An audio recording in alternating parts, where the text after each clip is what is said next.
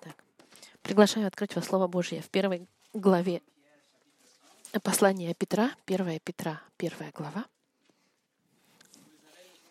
Как вы знаете, мы проходим эту главу стих за стихом в текстуальное, э, выставочное изучение. И это десятое послание в главе Петра. И в этом изучении сегодня мы дойдем до 12 стиха.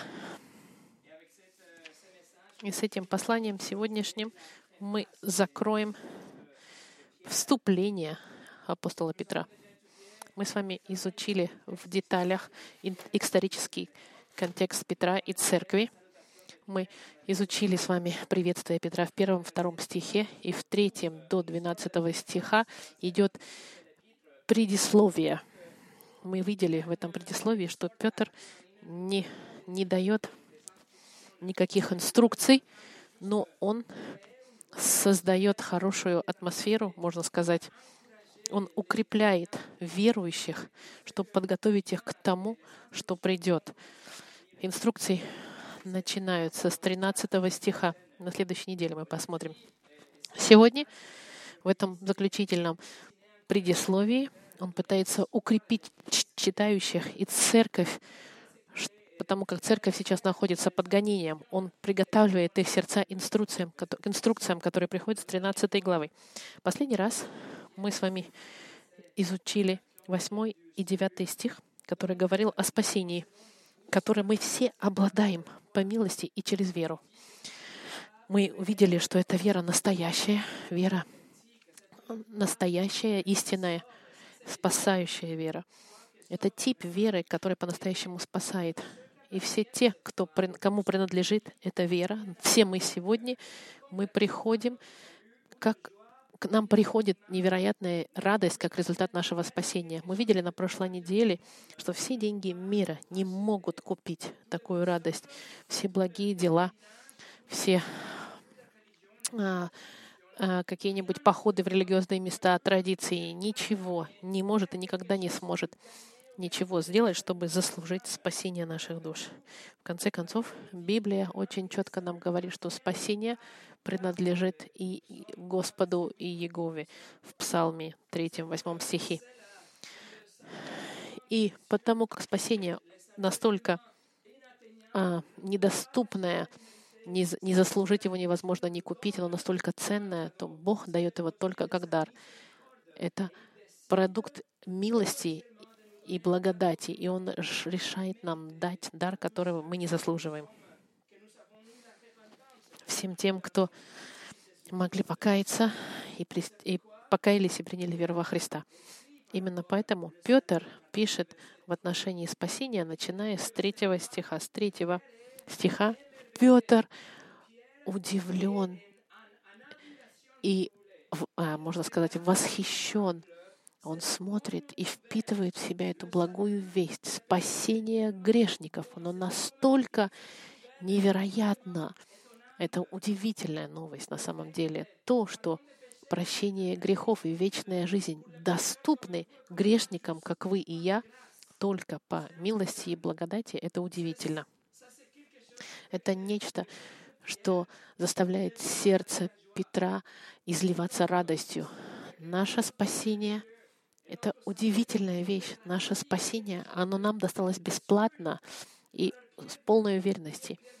И Петр хочет передать свои эмоции. Он хочет, чтобы церковь и читатели были так же, как и он, восхищены. И поэтому в течение всего этого предисловия он говорит спасение, спасение, спасение, потому что спасение — это источник силы, Спасение — это источник радости, надежды на будущее, особенно во время испытаний, как гонимая церковь во времена Петра. Это лучшее укрепление, которое церковь может получить и сегодня. Спасение, ожидать с нетерпением дня, когда мы будем воскресены, прощены во славе Господа с Ним — и неважно сложности жизни сегодня, даже если мы в больнице или мы гонимы, неважно тяжесть ситуации, церковь может всегда размышлять прятаться за чудом спасения, важности спасения. Поэтому Петр хочет разжечь эти, этот, эти, эти эмоции в, нашем, в наших сердцах в заключении вступления в свое письмо. Он хочет, чтобы мы посмотрели на спасение с четырех перспектив разных, начиная с перспективы пророков, с перспективы Духа Святого, с перспективы проповедника Нового Завета и с перспективы ангелов. И цель этого, чтобы мы были восхищены нашим спасением. Вот что мы сегодня с вами увидим. Но до того, как мы начнем, давайте помолимся. Господь, сейчас, когда мы находимся перед самой лучшей новостью Вселенной, спасением грешников, Евангелием Твоего Сына, мы просим, Сеньор, Твоего, Твоей помощи. Помоги нам, пожалуйста, понять и ухватить истину невероятностей нашего спасения, чтобы мы видели это как что-то не, неописуемое, замечательное. Открой наши сердца и дай нам понимание, чтобы мы могли понять значение Твоего святого текста сегодня. Именем Иисуса. Аминь. Сегодняшнее послание называется «Чудо спасения». Мы с вами зачитаем вместе конец этого предисловия, этой секции с 10 по 12 стих в первой главе. 1 Петра, 10 по 12 стих. Петр пишет. К этому-то спасению относились изыскания и исследования пророков, которые предсказывали о назначенной вам благодати, исследуя, на которое из них какое время указывал сущий в них Дух Христов, когда Он предвозвещал Христовы страдания и последующую за ними славу. Им открыто было, что не им самим, а нам служило то, что ныне проповедано нам, благовествующим Духом Святым, посланным с небес, во, во что же желают проникнуть ангелы.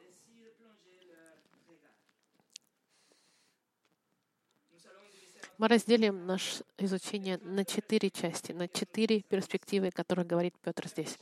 Первое — пророки. Пророки изыскали. Второе — Дух открыл. Третье — верующие проповедовали. И ангелы желают проникнуть. Первое — пророки исследовали и изыскали. Давайте посмотрим 10 стих еще раз. К этому-то спасению относились изыскания и исследования пророков, которые предсказывали о назначенной вам благодати. Новая, новая э, перевод Женевы во французском языке говорит о назначенной вам благодати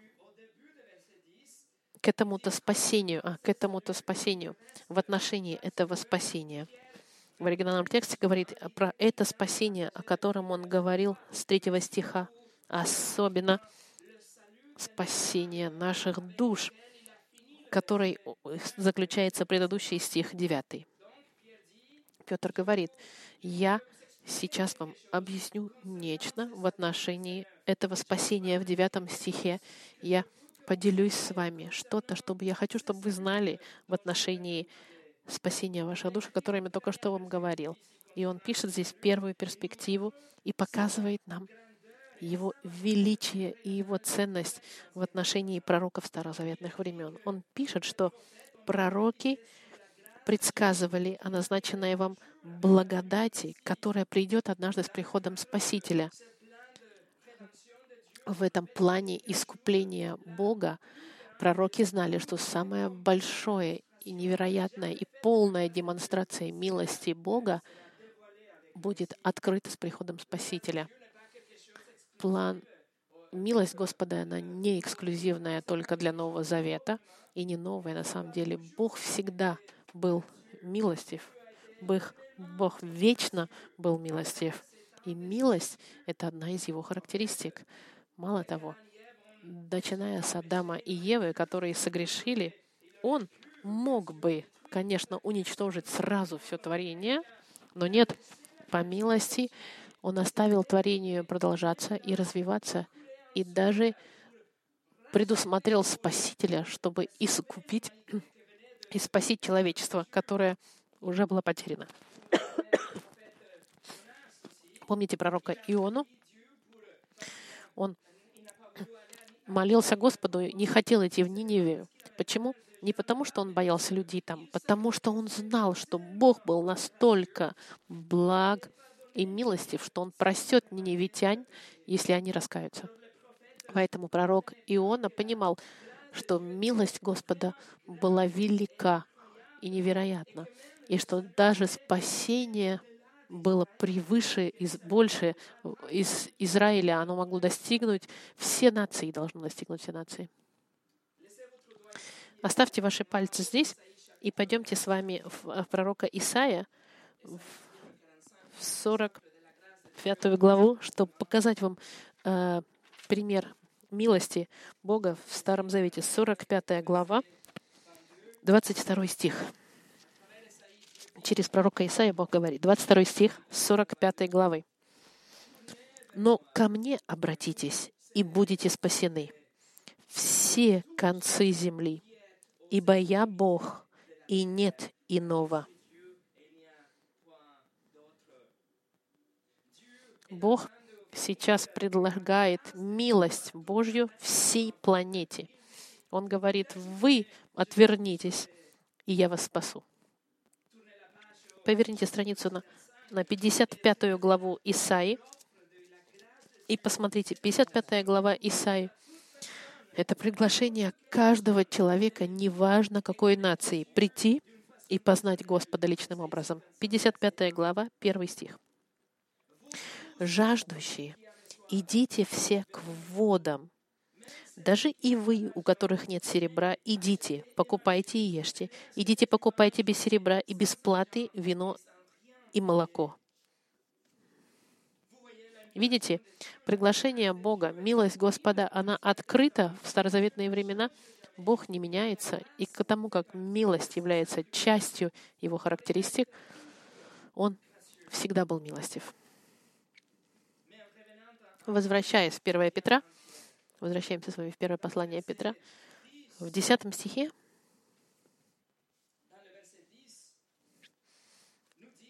нам сказано, что пророки старозаветных времен предсказывали об этой благодати. Именно об этой благодати. Они делали из этого изыскание и исследование. Вот вы имеете здесь пророки старозаветных времен, которые знали благодать и милость Господа, и они искали, потому что они хотят знать больше. Петр пишет, изыскание и исследование пророков. Изыскание и исследование. Два слова, которые имеют в виду одно и то же. И Петр использует два разных слова, которые имеют один и тот же смысл, но он использует эти два слова, чтобы подчеркнуть их, их работу очень точную. Они хотели очень все в деталях изучить. Эти два слова — это значит сильнейший, активный, э, постоянное действие, усилие невероятное. Они хотели понять все больше и больше в деталях. И теперь посмотрите начало 11 стиха. Первое слово «исследуя» слово первое в, русском языке. Поэтому видите, насколько Петр использует три слова, чтобы подчеркнуть усилия и желания пророков старых заветных времен. Они изыскание, исследование, ис, исследуя. Вот желание пророков узнать побольше, работу, которую они вложили в себя. Начиная от Моисея до Малахии, они были захвачены милостью Господа и благодатью. Они были энтузиастами, и они хотели знать больше. Они искали их через их Писания. В старозаветные времена они смотрели на Писание других пророков, чтобы понять больше деталей об этом чуде спасения, которое должно иметь место, которое Бог уже предсказал. Даниил в девятой главе писал, что он хорошо изучал стихи, которые, э, э, свитки, которые у него были. И мы должны еще раз с вами вспомнить, друзья мои, что пророки старозаветных времен, они были спасены тем же самым образом, как и мы спасены. Мы сегодня, они были спасены по вере через милость. Они верили в будущего Спасителя, который придет. Они не знали, как это произойдет. Они никогда не узнали, не увидели Спасителя Господа Христа. Она, они никогда не поняли все, что это включает в себя. Вклю... Его греховность а, мира, смерть жертвенную. Они приняли благодать и спасение Господа, но никогда не знали, как это произойдет. Это спасение.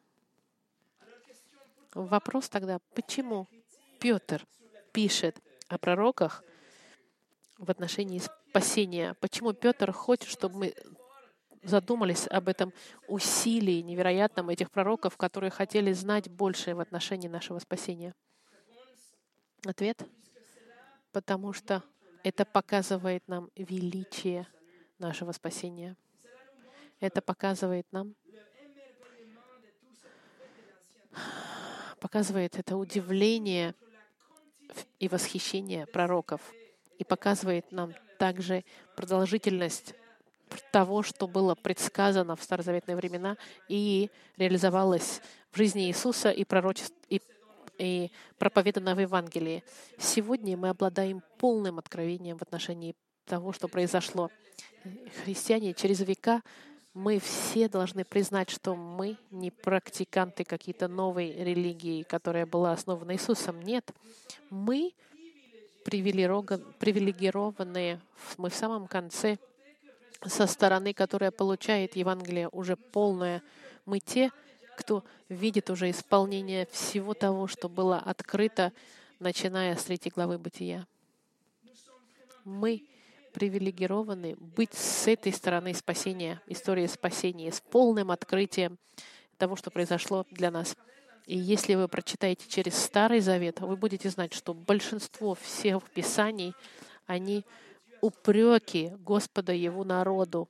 Но тема самая важная во всех этих Писаниях находится как маленькие золотые семена, кусочки, разбросанные повсюду как части пазла, можно сказать, которые мы можем сегодня собрать и понять вместе. Видите, спасение и благодать и милость, которые пророки ожидали, была полностью открыта церкви. Это поколение из поколений пророков, из веков они страстно искали узнать и понять. Вы и я, мы уже это знаем и очень хорошо знаем. И однако иногда мы относимся к этому к чему-то, как к чему-то обычному, как будто так и есть. И мы забываем чудо нашего спасения и план искупления Бога, заключенный в этом спасении. Гонимая церковь во времена Петра, она не была какой-то несчастные, потому что они не видели Иисуса. Нет. Они были привилегированы, потому что они знали, как откровение всех пророков исполнилось в личности Иисуса Христа. Церковь, даже гонимая, была в лучшем положении, чем самый большой пророк Старого Завета. Но о чем, что же они изучали, исследовали, что они искали конкретно пророки? Посмотрите первую часть 11 стиха. «Исследуя, на которое и на какое время указывал сущий». Время и, ус, и условия, и обстоятельства. Они хотели знать, ну когда? Когда полнота спасения придет? Или какова будет личность, кто же он, Спаситель, или какие а, события будут окружать приход Спасителя и его деяния.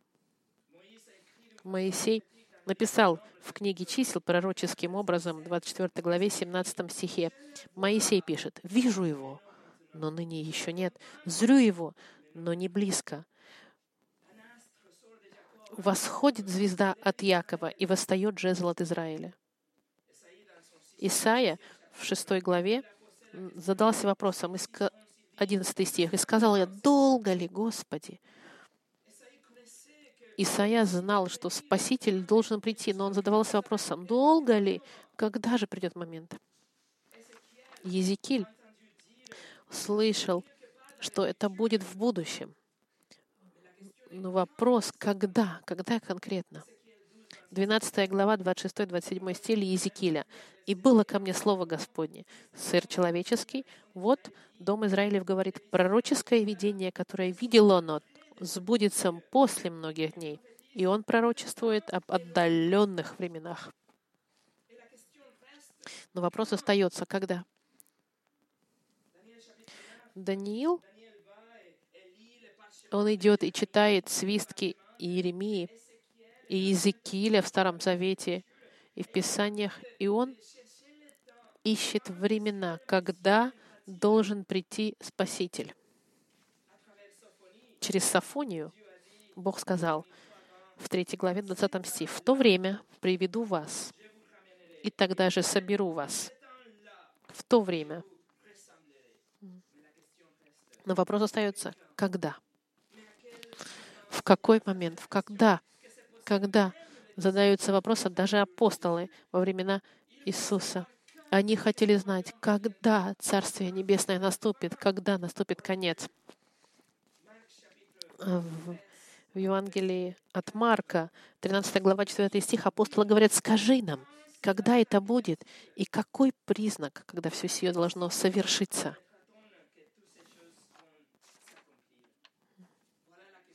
Вот он вопрос, когда? И вне этого времени и момента вопрос задается э, в отношении кто или какие обстоятельства. Это был вопрос, э, Жан Иоанн Креститель задавался. Пойдемте с вами в 11 главу от Евангелия от Матфея. 11 глава Евангелия от Матфея. Это был вопрос, которым задавались все, даже те, кто были вокруг Иисуса. Матфей, 11 глава, 2 и 3 стих. Иоанн же, услышав в темнице о делах Христовых, послал двоих из учеников своих сказать ему, «Ты ли тот, который должен прийти, или ожидать нам другого?» Интересно, что Иоанн уже идентифицировал Иисуса как Агнца Божьего, но он задавался вопросом, как же этот план произойдет. Окей, Бог, мы признали, вот он уже Агнец Твой, но есть еще другой человек, если он будет точно спасителем, или кто-то еще должен прийти. Иоанн хотел точно знать все детали о личности и об обстоятельствах. Ну почему? Почему Иоанн хотел это знать, Иоанн Креститель? Потому что спасение и план искупления давало надежду в его испытании. Иоанн-то был в тюрьме в этот момент. И тогда его апостолы задались вопросом Иисусу, тот же самый вопрос, который задавал каждый пророк Старого Завета. Кто и когда? Какие обстоятельства? Иисус ответит, перечисляя свои дела. Он делает то, что пророки старозаветных времен говорили, должно быть сделано Спасителем. В 11 главе 4 и 5 стих. И сказал им Иисус в ответ, «Пойдите, скажите Иоанну, что слышите и видите. Слепые прозревают, и хромые ходят, прокаженные очищаются, и глухие слышат, мертвые воскрешают, и нищие благовествуют, и блажен, кто не соблазнится обо мне». Видите, они были с другой стороны креста. Они были до креста. Это было сложно для них понять все обстоятельства и как все должно произойти для плана Спасителя. и чтобы оправдать грешников. Они верили, но они не знали всех деталей. Друзья мои, но мы, мы привилегированные. Все, все, что мы должны сделать, это посмотреть назад. Мы должны просто увидеть то, что уже было исполнено, что было написано и сохранено для нас как откровение Господа, и понять, как план исполнился. Все, что не понимали пророки и хотели знать, и даже апостолы, и даже Иван Креститель, они не поняли. Мы имеем полное откровение. Мы можем по-настоящему быть а, удивлены перед чудом нашего спасения. Пойдемте с вами в 13 главу Матфея, две главы дальше, 13 глава Матфея. Вот почему Иисус это сказал. Мы привилегированные. 17 стих. Иисус говорит, «Ибо истинно говорю вам, что многие пророки и праведники желали видеть, что вы видите и не видели, и слышать, что вы слышите и не слышали». Вот оно, чудо нашего спасения в пророках, о котором говорили пророки. Второе. Дух открыл. Мы возвращаемся с вами в первую главу Петра. Апостол Петр был удивлен спасением. Он нам представляет не только чудеса спасения, о котором говорили пророки, но и то, что откровение принадлежит Духу Святому. Первое, мы смотрим с вами в первой главе, 11 стих. «Исследуя, на которое и на какое время указывал сущий в них Дух Христов, когда Он предвозвещал Христовы страдания и последующую за Ним славу». Обратите внимание, друзья мои, что Петр — призывает. Он называет Дух Святой Духом Христовым. Павел то же самое делает в послании к филиппийцам. И, и Лука, когда пишет в 16 главе, он говорит о Духе Святом как Духе Христовом. Павел говорил Духом Христа, когда он шел, э, когда не пускал его в Вифанию. 11 стих нам говорит, что это Дух Христов, который был в пророках и предвозвещал все, что должно было исполниться в будущем. Это не было какое-то просто воображение пророков или желание пророков. Это было откровение Божье. Это был Дух Христа, откровение авторитетное и совершенное и окончательное, финальное Бога. И слово, используемое для предвозвещал, оно используется только здесь, в Новом Завете. И это слово «предвозвещать» — это значит говорить с уверенностью в отношении будущего. Поэтому Дух Христа давал этим пророкам возможность говорить и писать с уверенностью о вещах будущих. Каковы же аспекты Духа Святого, которые были открыты пророкам, которые должны были быть предсказаны? В 11 стихе нам сказано, исследуя на которое и на какое время указывал сущий в них Дух Христов, и Он предсказывал страдания и последующую за ним славу Христа. Вот две вещи, о чем Дух Святой говорил пророкам, что Дух Христа знал, что пророки будут предвещать в отношении Христа Его страдания и Его славу. Страдания Христа и последующую за Ним славу. И это две важные темы в пророчествах Старого Завета — страдания и слава.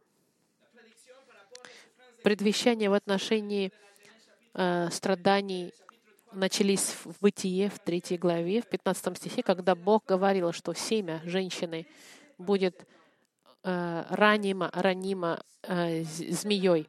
И начиная оттуда, весь Старый Завет повторяет и показывает нам Спасителя, который будет страдать.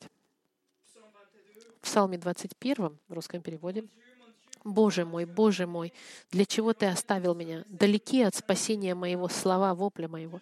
Все видящие меня ругаются надо мною, говорят устами, кивая головою. Пророк Исаия, 50 глава, 6 стих. «Я предал хребет мой бьющим и ланиты мои поражающим, лица моего не закрывал от поруганий и оплевания».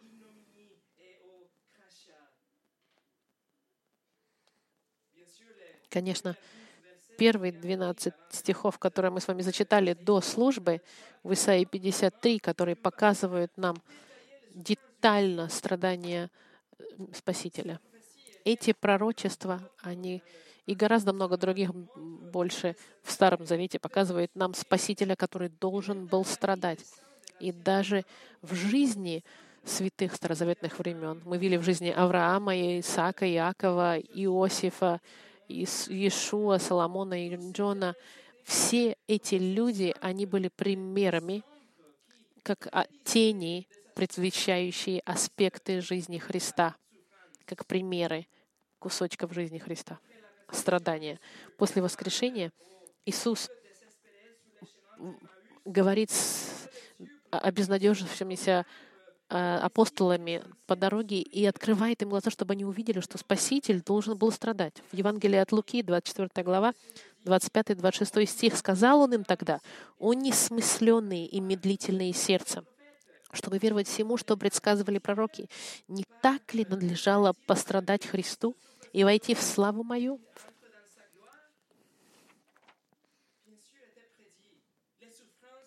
Страдания Христа являются частью необходимого плана искупления Господа. Но даже если это было написано пророками, некоторые хотели видеть Спасителя победоносного. Они не хотели Спасителя, который страдал. Они хотели, чтобы он был победителем, без милостивым. И Иисус объяснил тоже своим апостолам. 16 глава от Матфея, 21 22 стих. С того времени Иисус начал открывать ученикам своим, что ему должно идти в Иерусалим и много пострадать от старейшин и первосвященников, и книжников, и быть убитым, и в третий день воскреснуть. Петр, отозвав его, начал при, присловить ему, «Будь милостив к себе, Господи, да не будет этого с тобой».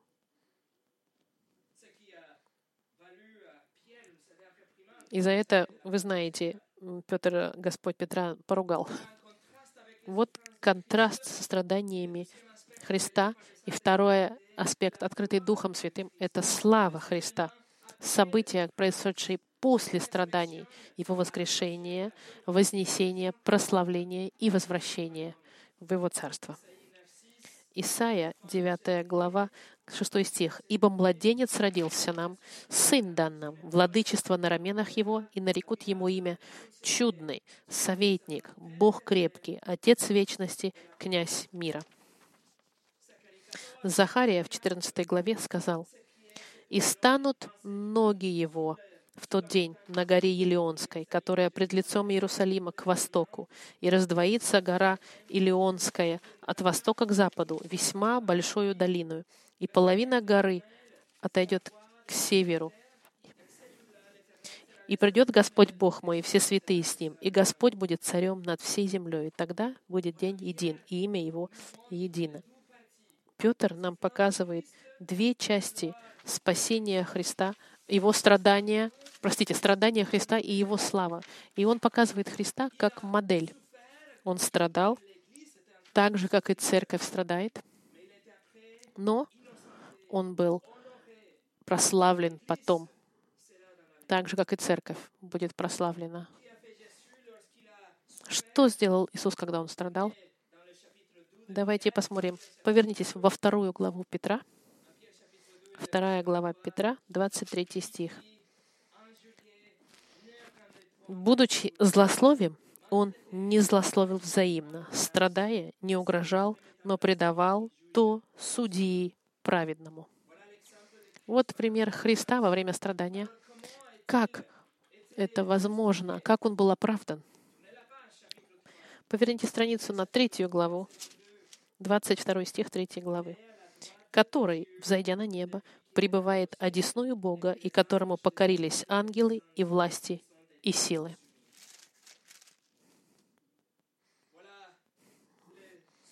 Вот, друзья мои, страдающий Спаситель, но славный. Он является примером того, что мы должны ожидать как церковь.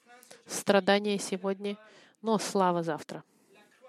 Крест сегодня, но трон завтра. Корона из э, колючек сегодня, но корона славы завтра. Третье христиане благовествовали, проповедовали. Чудо спасения, оно не просто было изыскаемое пророками, не было просто открыто а, Духом Святым, но было еще проповедано. Посмотрите, 12 стих, 1 глава, 12 стих. Им открыто было, что не им самим, а нам служило то, что ныне проповедано вам благовествовавшими Духом Святым, посланным с небес, во что желают проникнуть ангелы. Эти стихи начинают с того, что то, что было открыто пророком, что было их службой, это было не для них. Это не, не было для, для их времен, не для людей их времен. Это было окончательным концом для нас, для церкви. Служба пророков была для нас, для церкви. Мы можем сегодня видеть, что было написано в пророчествах, и мы можем видеть, что произошло с жизнью Христа, и мы можем верить в благую весть. Это вещи, которые были нам предвозвещены, всем нам, принявшим Евангелие через проповедника Нового Завета через Духа Святого. И с этим мы можем видеть продолжение послания спасения божественного. Мы можем видеть, что все, что было открыто пророкам в старозаветные времена, все, о чем они изыскивали и хотели узнать сейчас, это проповедуется братьями и сестрами Нового Завета через тот же самый Дух, который дал откровение пророкам. К тому же, нужно сказать, что мыга, слово открыто в 12 стихе, им открыто было, это слово апокалипто, которое используется 26 раз в Новом Завете, никогда не используется для говорить о какой-то человеческой деятельности. Нет. Это всегда используется для описания откровения от Бога к человеку. Это коммуникация Бога, передача Бога человеком какой-то информации. Чудо спасения было спрятано каким-то образом. Оно не было четко и ясно, но прогрессивно открывалось потихоньку Богом через пророков и через проповедников Нового Завета. Сегодня у нас сегодня то же самое послание, как у церкви, чтобы как церковь мы могли заявлять и подтверждать то, что было написано в прошлом. Божественное послание Господа Христа. Вторая часть 12 стиха говорит, э, что ныне проповедано вам благовествовавшим Духом Святым. В греческом это одно слово «евангелипсо», «евангелие», «благовествование», «благое», и «благая весть». Это значит провозглашать благую весть, дословно, заявлять публично благую весть. Мы, как апостолы Нового Завета, мы провозглашаем сегодня, мы сообщаем благую весть которую знали пророки, но не до конца. Мы провозглашаем то, что пророки хотели знать в деталях, то, о чем они изучали в детально, с трудом. Мы все это знаем, и мы проповедуем эту благую весть. И что же это за благая весть?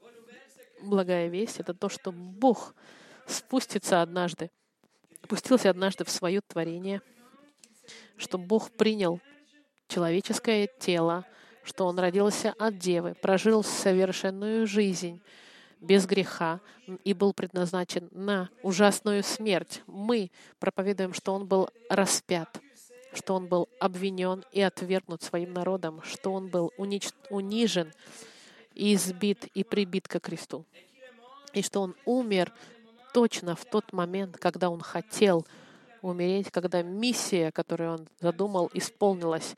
Миссия была заплатить за грех своего народа, заплатить за всех тех, кто покаются и возложит свою веру в Него.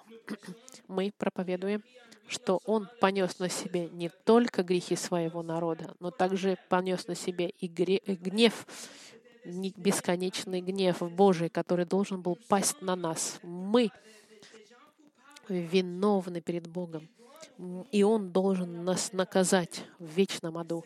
Но этот суд был излит полностью на Господа Христа, чтобы мы могли быть провозглашены невиновными. Какая же невероятно благая весть. В словах Христа Коринфия церковь, он говорит, мы, мы молим, словами Павла, мы, мы проповедуем Христа, Христа э, распятого. Как Спержин сказал, с, слоганом любого слуги Господа должно быть «Мы проповедуем Христа и Христа распятого». И четвертое. В заключение. Ангелы желают проникнуть. Посмотрите 12 стих. Ибо открыто было, что не им самим, а нам служило то, что ныне проповедано было благовествовавшими Духом Святым, посланным с небес, во что желают проникнуть ангелы.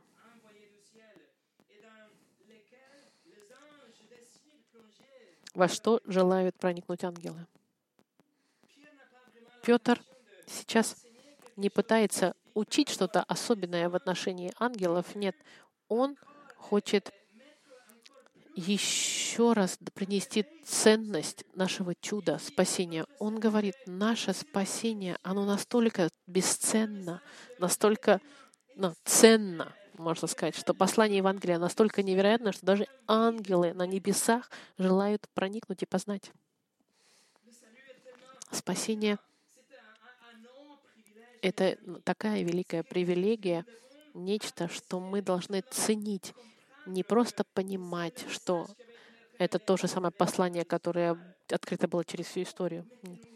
Мы должны понять, что мы получаем все эти чудеса сегодня, и однажды мы увидим окончательную цель, цель воскрешения и славы. Петр пишет, он подчеркивает действия этих ангелов. Он хочет, чтобы мы были так же, как и он, восхищены. Он пишет, что ангелы эпитумео по-гречески — это очень сильное слово, которое э, хочет сказать нечто, что вы очень сильно хотите знать. Вы просто страстно хотите знать, вы что-то хотите, но вы не удовлетворены. Эти ангелы, они желают знать больше — они знают, что спасение и деяние Господа произошло, но они хотят больше знать. На что же похожа эта милость? Как это так чувствовать себя, когда вы прощены Богом? Какой эффект это делает на вас принадлежать церкви? Что это значит? И на что это похоже? Получить любовь Бога. Они хотят, хотят, простите, видеть исполнение всех обещаний Господа. И глагол, который использует Петр, это в настоящем времени. Он пишет, что даже сегодня, все время ангелы желают проникнуть в наше спасение, и они хотят еще больше знать. Со всей страстью они хотят все больше и больше знать милость Бога в жизни церкви и в жизни христианина. И Петр пишет также другое слово, использует слово ангелы. Они, в э, оригинальное слово, они как бы они наклоняются дословно, чтобы они так преклоняют свои уши и глава, и они смотрят и хотят понять в деталях милость Господа во спасении и в жизни церкви. Они по-настоящему а, их притягивает знать, что такое быть детем Божьим. Петр это подчеркивает привилегированный статус, что даже ангелы, которые всегда находятся в присутствии Господа, они удивлены чудом спасения. Ангелы, они пытаются узнать. После креста теперь они понимают, но не полностью, скорее всего, потому что они не могут испытать рождение свыше. Например, они никогда не получат новое тело прославленное. Они не являются получателями милости и благодати Господа. Они никогда не будут знать, что это такое быть прощенным Богом и быть и называться Детем Божьим. Но какая невероятная привилегия у нас с вами сегодня, друзья мои. Все могут думать, что христиане, они странные. Они могут на нас смотреть унизительно, и исключать нас, гонить на нас и ненавидеть нас. Но ангелы, они смотрят реальность перспективы Божьей. И они находят, что это очень интересно, что мы по-настоящему привилегированы. И они, так же, как и они находятся в восхищении перед чудом спасения. И ангелы знают, что верующий борется. Верующие, которые борются, это являются получателями этой милости Божьей, что мы все участвуем в этой чести, что мы сегодня, друзья, с вами гораздо, гораздо более привилегированные, чем Моисей, чем Давид, чем Еремия, чем Иоанн Креститель. Мы церковь сегодня, но по-настоящему привилегированная, потому что мы получили полное откровение и полное спасение. И церковь во времена Петра страдала очень сильно. И эти страдания — которые, о которых мы говорили, она будет увеличиваться в течение следующих 250 лет. Но Писание нас приглашает остановиться и сфокусироваться, и медитировать, и думать о нашем спасении. Каковы бы ни были испытания, мы привилегированные. Сколько насколько должны мы быть признательны за наше спасение и за откровение, которое у нас есть сегодня, откровение о нашем спасении, что мы можем понять и жить, это спасение, познание деяния искупительного Господа, это превыше любых вещей, которые ангелы и пророки старозаветных времен могли бы жить.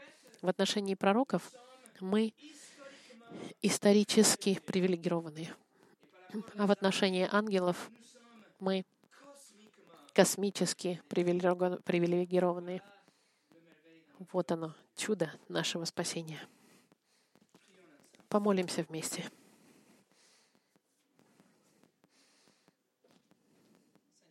Господь, пожалуйста,